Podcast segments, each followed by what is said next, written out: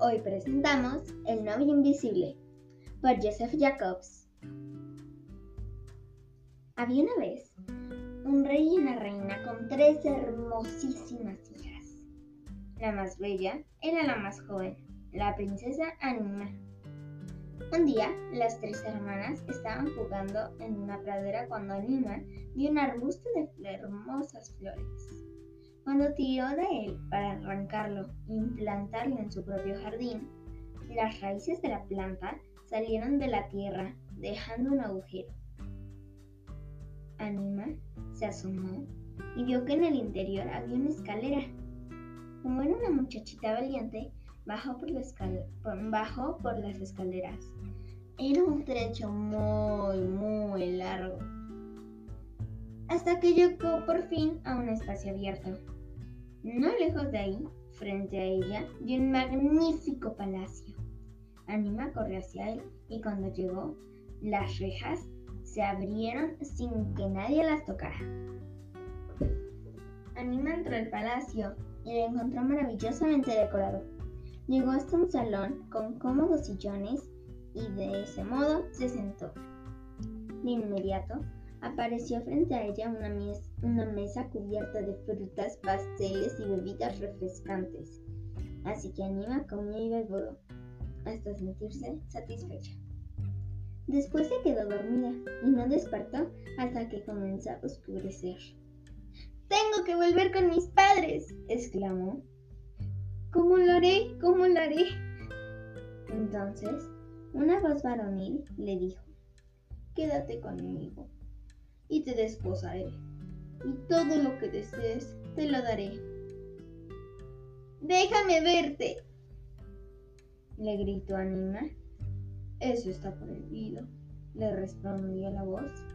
Jamás debes ver mi rostro, porque mi madre, la reina, ha prohibido que me case y me ha hechizado. Tan dulce y amable era su voz que Anima aceptó casarse con él Vivían muy felices juntos, aunque él jamás se le acercaba sino hasta que estaba oscuro, de modo que ella no podía verlo.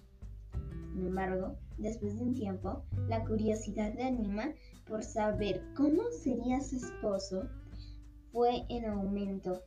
Una noche, cuando su esposo fue hasta ella, Anima esperó que se quedara dormido. Luego encendió una vela para mirarlo. Quedó encantada al darse cuenta de que era un hombre muy guapo.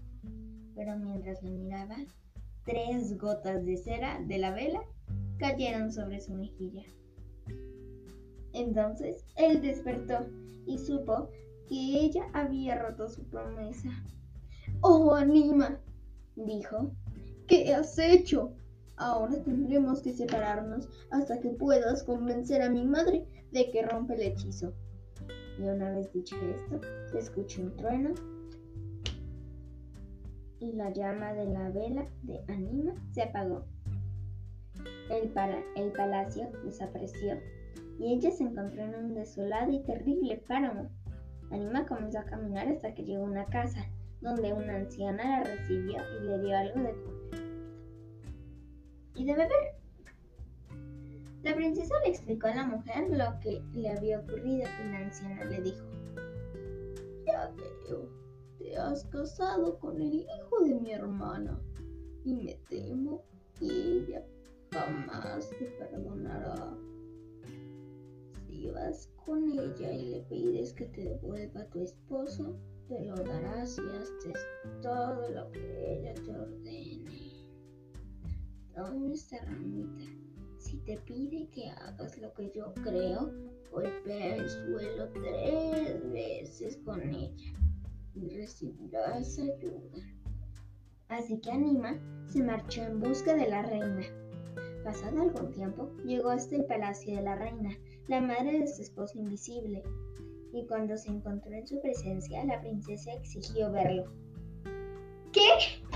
Exclamó la reina. ¿Cómo te atreves a casarte con mi hijo? Él me lo pidió, respondió Anima. Y ahora soy su esposa. Seguramente me permitirá verlo otra vez.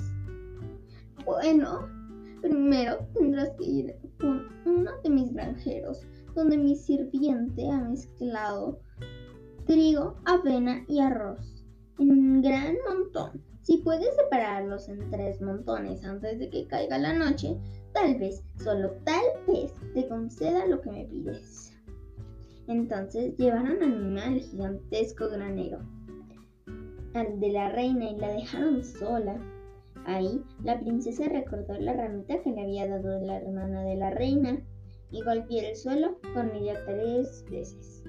De inmediato aparecieron miles de hormigas y comenzaron a separar los montones de grano, poniendo el trigo en un rincón, la avena en otro y los granos de arroz en otro. Antes de que cayera la noche, todo, todo, todo el grano estaba separado. Y cuando la reina llegó para dejar salir a Anima, encontró que la tarea estaba terminada. ¿Alguien te ayudó? gritó la reina. Mañana veremos si puedes hacer algo tú sola. Al día siguiente, la reina llamó a Nima, le dio una carta y le dijo, Llévale esta carta a la reina del inframundo y vuelve con lo que te dará. Y entonces es posible que te deje ver a mi hijo. ¿Cómo puedo encontrarla? Ese es problema suyo le respondió la reina y se marchó. La pobre ánima no sabía hacia dónde dirigirse, pero mientras caminaba, la voz de alguien invisible le dijo suavemente, Cerca de aquí, entre dos escarpadas colinas, se encuentra un profundo valle. Baja por el valle hasta que llegues a un río profundo y ahí verás a un viejo barquero que cruza las personas al lado, al otro lado del río. Pon una moneda entre sus dientes y deja que la tome. Así te llevará al otro lado, pero no debes de hablarle. Luego, cuando estés en el otro lado, encontrarás una caverna oscura y en la entrada un perro salvaje. Dale una hogaza de pan y te dejará pasar. Pronto encontrarás a la reina del inframundo. Toma lo que te dé, pero te advierto, no debes de beber ni comer nada mientras estás ahí. Anima reconoció la voz de su esposo e hizo todo lo que él le dijo. Cuando llegó con la reina del inframundo, la mujer leyó la carta. Entonces le ofreció a Anima pastel y vino. Pero Anima se negó a comer y beber, negando con la cabeza, sin decir nada. Entonces la reina del inframundo le dio una caja y le dijo que podía más marcharse. Anima volvió a pasar junto al enorme perro y, y atravesar el oscuro río.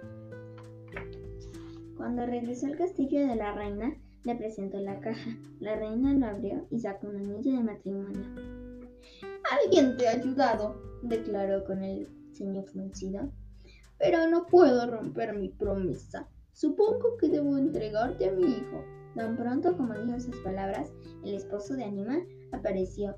La tomó entre sus brazos y vivieron felices para siempre.